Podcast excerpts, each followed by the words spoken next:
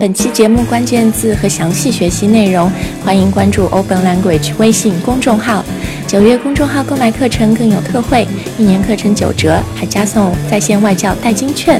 微信轻松下单，一年只需六百二十九元。Now hope you enjoy today's show. Open Language 英语，英语改变生活。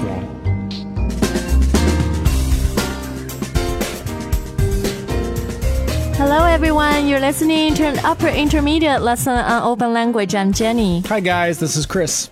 Now, if you have a good business idea and you need some money to make it work, mm, You need to master the art form of the VC pitch. the VC pitch. Now, VC is of course venture capital or a venture capitalist Right. who basically invests in companies. Yeah, their job is literally to give other people money so mm. that they can then also make money with them. Yeah, a lot of money, possibly.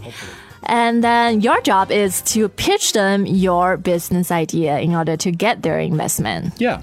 So today we'll be hearing a investor, a VC pitch, um, someone who has a new idea, a startup business idea that is pitching to a potential investor. It's a very special idea. Yes, let's listen to the dialogue now.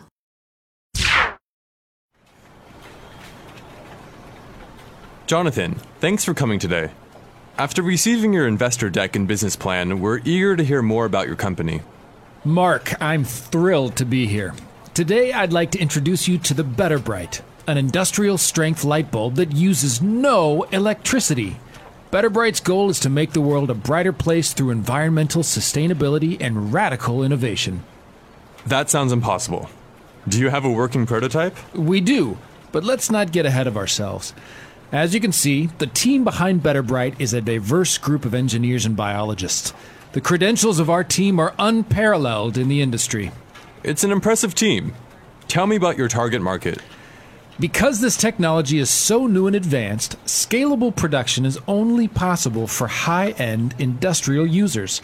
Our target market is industrial manufacturing sites where energy costs and usage play a significant role in overheads. What about competitors and barriers to entry? Because we use a sophisticated, patented technology, barriers to entry are extremely high. Direct and indirect competition exist in other lighting solutions, but no other technology claims the same level of energy savings. So, you feel you have a sustainable competitive advantage? Yes. The team that developed this product is incredibly difficult to recreate, and the patents we have secured make Better Bright very difficult to replicate, and substitute technologies are rare. Have you secured a previous capital raise? And what is the plan for the use of proceeds? Previous capital raise included a startup infusion from an angel investor, but we're seeking an additional 50 million in VC investment for this round. The proceeds will go towards manufacturing infrastructure that will allow us to scale production to achieve full market penetration. What is your exit strategy? We expect that once sales show market viability, we'll be acquired by a major energy conglomerate. This sounds like a very promising opportunity indeed. Okay, in the world of um, technology of um, web businesses, today we have a hardware business for a change. Someone Right. making light bulbs. That don't use electricity. Now that would be a, an investment I would invest in, I'd say. Uh, maybe sounds too good to be true. we Could be don't too know. good to be true. Okay, so we have two people in our dialogue today. Uh, one, Mark, he is the investor. He's the venture capitalist, right? Right. And um, he welcomes Jonathan to meet with him, and he says, after receiving your investor deck and business plan, we're eager to hear more about your company. Right. And so an investor deck and, an, and a business plan are similar. A business plan you're probably familiar with. It's got mm. reports on projected profit and costs and all those mm. things. Um, investor deck is maybe just a little bit more. A business plan would be a part of an investor deck that Yeah. includes other information just for the investors. So maybe a mm. more detailed profile of the people in the startup company, the idea. and you know how much money you uh, you're planning to raise, how you're going How to use it. to yeah, raise, yes. exactly. So it's designed to help you raise money from investors, right? Right. And usually, an investor deck comes in um, you know PowerPoint form. Right. So you Has think a lot of the same, like, information, a deck of yeah. cards. They're very Thick, slide by slide. yeah. It's a thick deck, but it's they're very precise in what they're trying to get across. Mm. Okay, so Jonathan, our entrepreneur, our startup guy today, he says, you know, I have this great idea, Better Bright, that's the name of his product, mm. a light bulb that uses no electricity. And his goal is to make the world a brighter place through environmental sustainability and radical innovation. So that was a mouthful there. it is a mouthful. And so this is, you know, if you were to give an investor pitch, um, you would hear this type of language. And this, this is not casual language, but it's a very specific. You're really trying to make a professional, appealing Yeah. pitch. And also, it contains a lot of buzzwords, Yeah, right? so it- Investors might want to hear. You sound a little smarter. You sound, you know, more sophisticated. Yeah. Now here, um, since his product is um, about you know energy, right? And It uses no electricity. Yeah. and in the world of you know environmental friendliness, we often hear this phrase, environmental sustainability. Right. And so sustainability itself just means it's able to continue without using up all of its resources. So it, it renews itself. Yeah. Um, and in the environment, it means it's not hurting the environment. It's it allows the environment to keep going Yeah. without being damaged. And for the past maybe 10 years or so, this has been a really important theme in our world because we've used so much Oh, yeah. energy and caused so much damage to, to Mother Earth, right? Any industrial nation, I think, at some point has to become concerned about environmental sustainability. Sustainability, right. So his idea is a radical innovation. Yeah, and so radical um, in this context, it's a it's a positive thing, and it means groundbreaking. Um, it's very new. It's No one has done it before. Yeah, it's, it's very different, nothing right? anyone has ever seen, and and a, a light bulb that uses no electricity. That's definitely a radical innovation. Yeah. So when we talk about innovations, the word uh, radical usually is pretty positive. positive, yeah. Sometimes it can be negative, right? To mean very extreme. Yeah, so you could say he has radical ideas. um, or Maybe a, a little bit violent, right? yeah, radical extremist uh, Mm. could be a negative thing. All right, but in this context, it's very positive.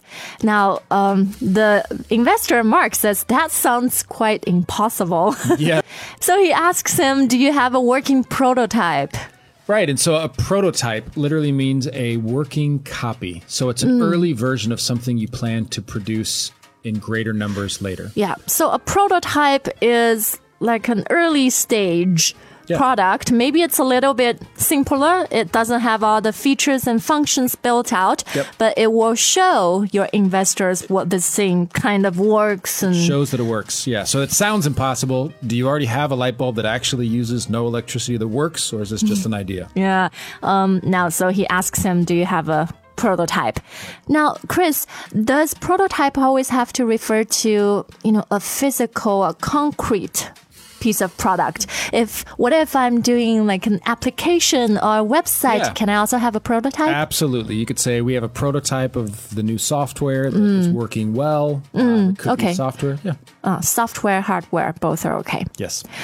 All right, so not only does Jonathan have a working prototype, he also has a team, right? He has a very diverse group of people working with him. Right. And so diverse literally just means um, containing many different qualities. so when we differences. Yeah, when we talk about a team being diverse, it means we have people from different countries, right? Maybe different age groups. Yep, a good um, mix of genders, men and women, Exactly. different ethnicities, different career backgrounds. Yeah, and very diverse. Mm. Experience. Yes. And then he also says the credentials of our teams are unparalleled in the industry. Right. And so again, credentials, uh, this would be qualifications. And Or experiences. Yeah, it doesn't just have to be a, a degree from a university or a Mm-hmm. specific certification. It can just be all of your experience means you have great credentials. Yeah, what you've done, what you've achieved alongside with your, you know, maybe your physical degree, right? Gives you credibility. Ah. Gives you, makes you trustworthy in that. Hence the word credentials. Credentials, yes. Yeah. So he says the credentials of our teams are unparalleled. Right. And so unparalleled, you Mm. think of parallel lines, lines that run next to each other in Yeah. the same direction. So try to think uh, when you were at school, maybe high school, learning geometry, Geometry. right? Parallel lines. But here we have unparalleled. So that just means it is not equal. It's without equal. It's and, and it's a very positive thing. It means it's it's the best of something. Right. When we use the word unparalleled, it um almost always means, you know, it's very different and it's better than the There's competition. Nothing that's as good. yeah, nothing can compare or compete with it, right? And again, a very formal word. You wouldn't say this casually, like this cup of coffee is unparalleled. Um, but in this type of a presentation, you would say our team is unparalleled. That sounds very. Or maybe, yeah, in marketing copy, right? Right. Uh, on a brochure, you will uh, find this word a lot. Yes. Okay, then. Now, Chris, I feel Jonathan has come very prepared for this pitch. He talks about the idea, the product, the team, and also he says, um, you know, talking about our production, this technology is so new and, and advanced. Scalable production is only possible for high end industrial users. Right. So he talks in detail about the market application. Yeah, so scalable literally means it's able to be grown or increased. So we can, if production is scalable, it means we have the ability to make this in greater numbers. Mm. So he's saying scalable production, we can only do it for high end industrial users, meaning like big, maybe factories or warehouses that use a lot of electricity, typically, a lot of energy. Mm. They would be the only ones that could probably afford this special new light bulb that uses mm. no electricity and saves them a lot of cost because of it.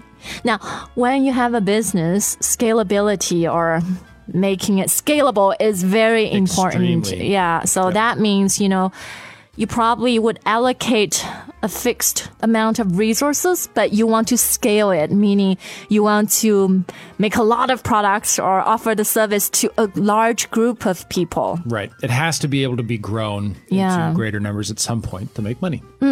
Okay, so that's called scalable. And then um, he also says, now what does Jonathan say about his target market?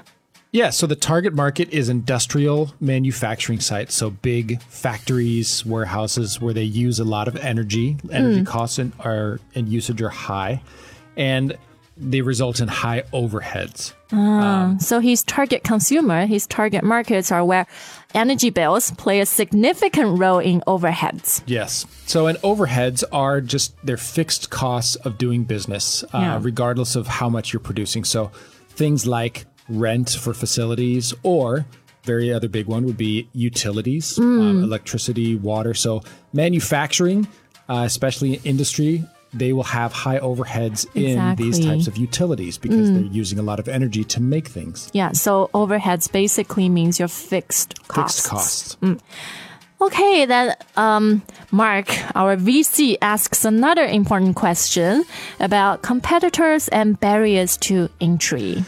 Right. And so uh, barriers to entry. I mean, it really is for competitors. It's what it sounds like. It's a barrier that prevents them from entering the market. So a barrier is uh, like an obstacle, right? Yeah. It's something that makes it difficult to pass through. Yeah. So when you are launching a business, when you have a business idea, it's very important to consider is the barrier to entry high or low? Right. Of course, ideally you want to be in an industry with high barriers to entry, which means it's not so easy for a lot of people to Yeah, compete not- with you. Not just anyone can do it. yeah. And uh, a lot of industries have pretty low barriers to entry. And that makes it a, a difficult industry to be in. You're going to compete. Very competitive, right? cost. Yeah.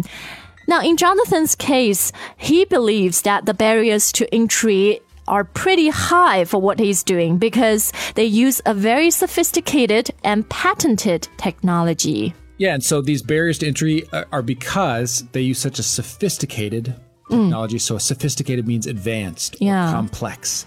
Now, sophisticated can be used to describe, for example, here the technology is very advanced, complex, or we can use it to describe a person, right? Right. So she's very sophisticated as a professional. It- That means, you know, she um, has a lot of experience, a lot of skills, or it can mean, you know, a woman is very sophisticated. A sophisticated lady means she has great taste or know, right. She's very, very, elegant. very intelligent, yeah. elegant. So it's a very positive word. well spoken. Yeah.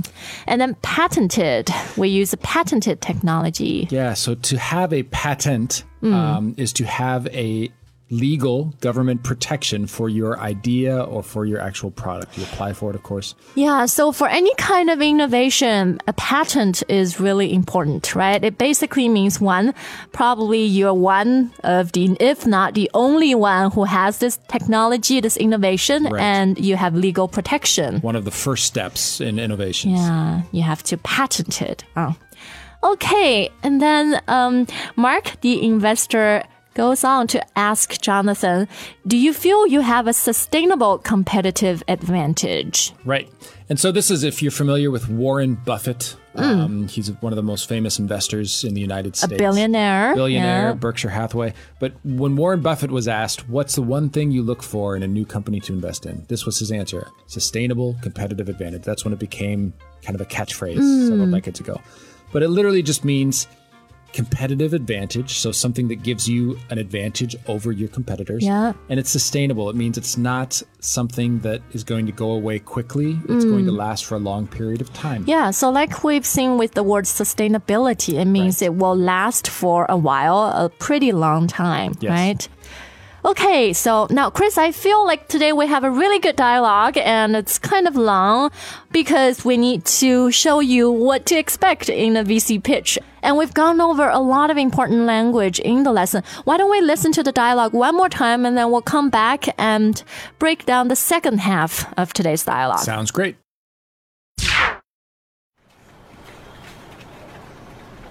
Jonathan, thanks for coming today. After receiving your investor deck and business plan, we're eager to hear more about your company. Mark, I'm thrilled to be here.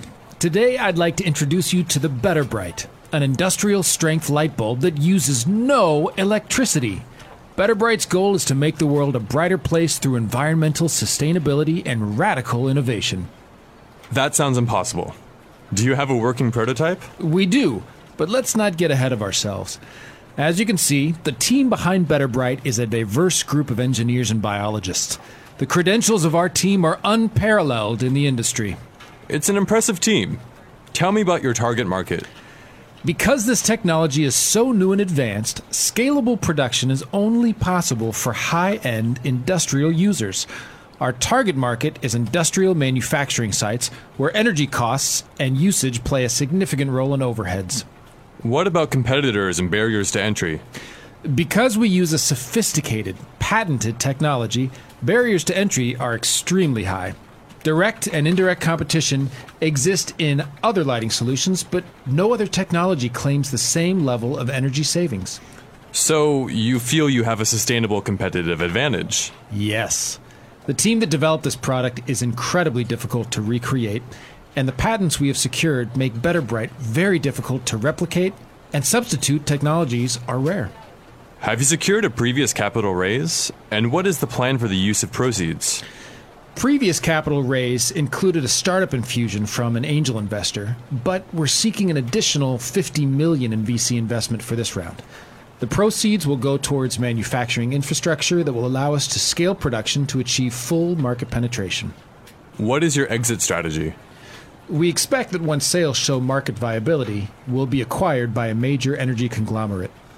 This sounds like a very promising opportunity indeed.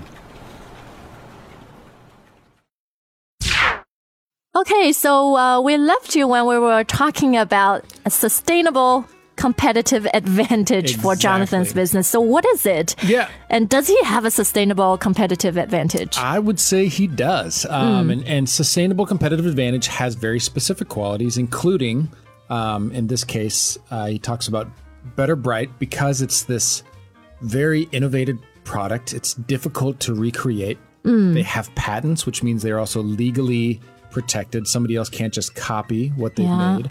Um, but it means it's difficult to replicate. Oh. Um, so that's one quality of sustainable competitive advantage. Replicate means to copy, to Yeah. reproduce, to imitate.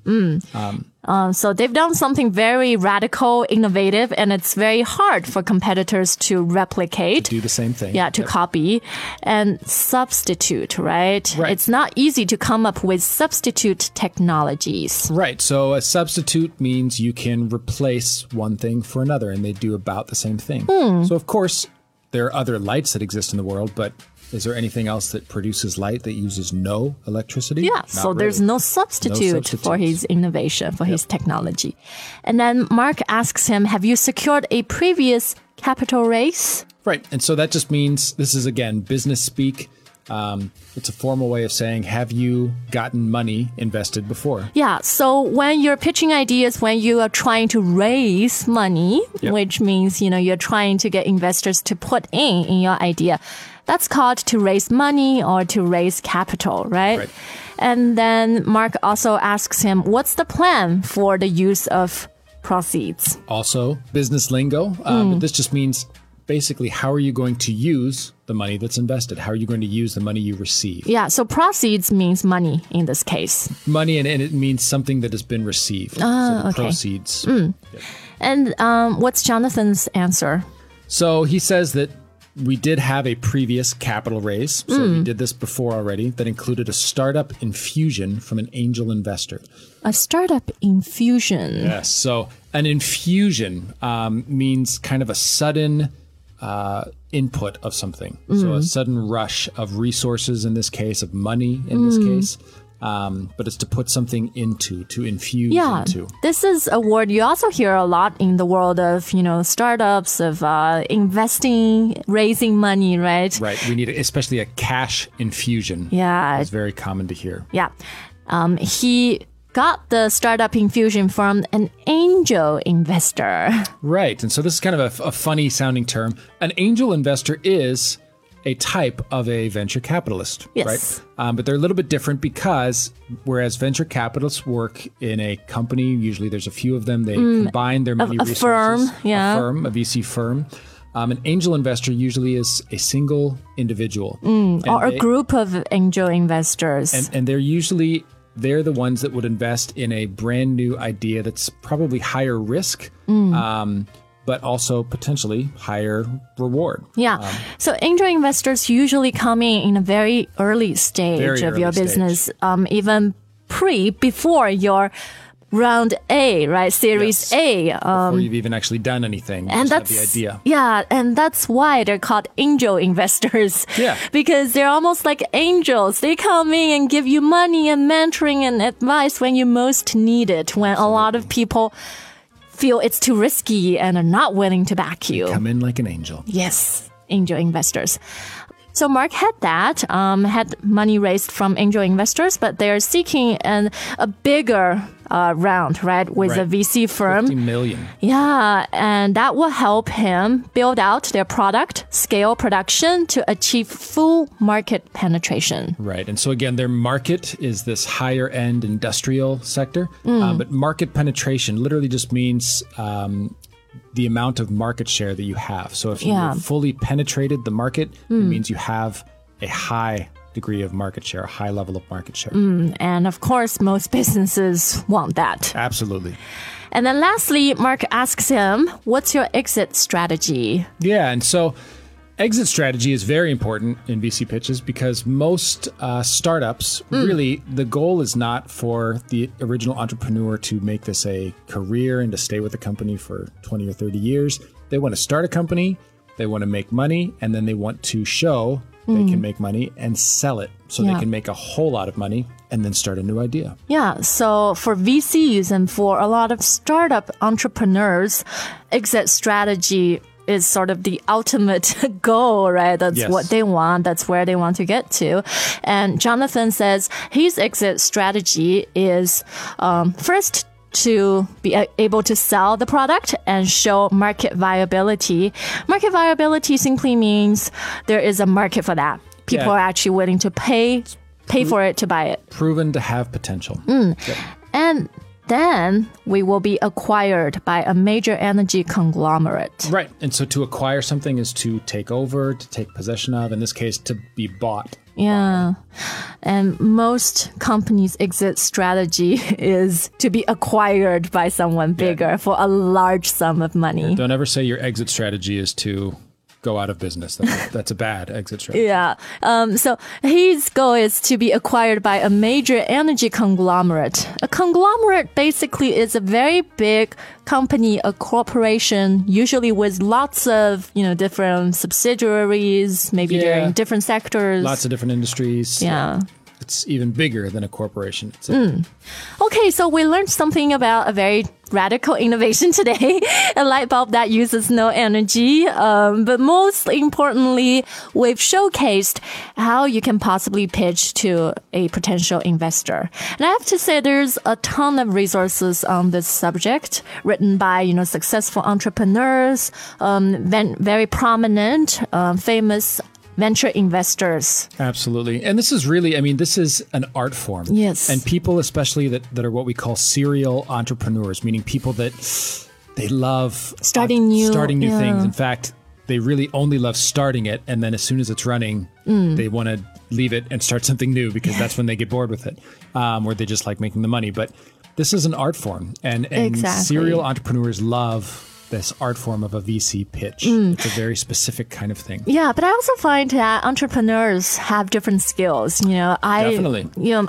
I myself have started different companies in the past and have had different co-founders, um, business partners, and sometimes you have people who are more, you know, tech oriented, Right. product oriented, Right. And it's also very important to have people in your team who is very sort of investor oriented. Yeah, that have the people, the the charisma, of people Yeah, skills. the confidence to walk into any VC pitch and try to find money for the business because, you know, as a founder, one of your most important roles is to A, find money, B, find people.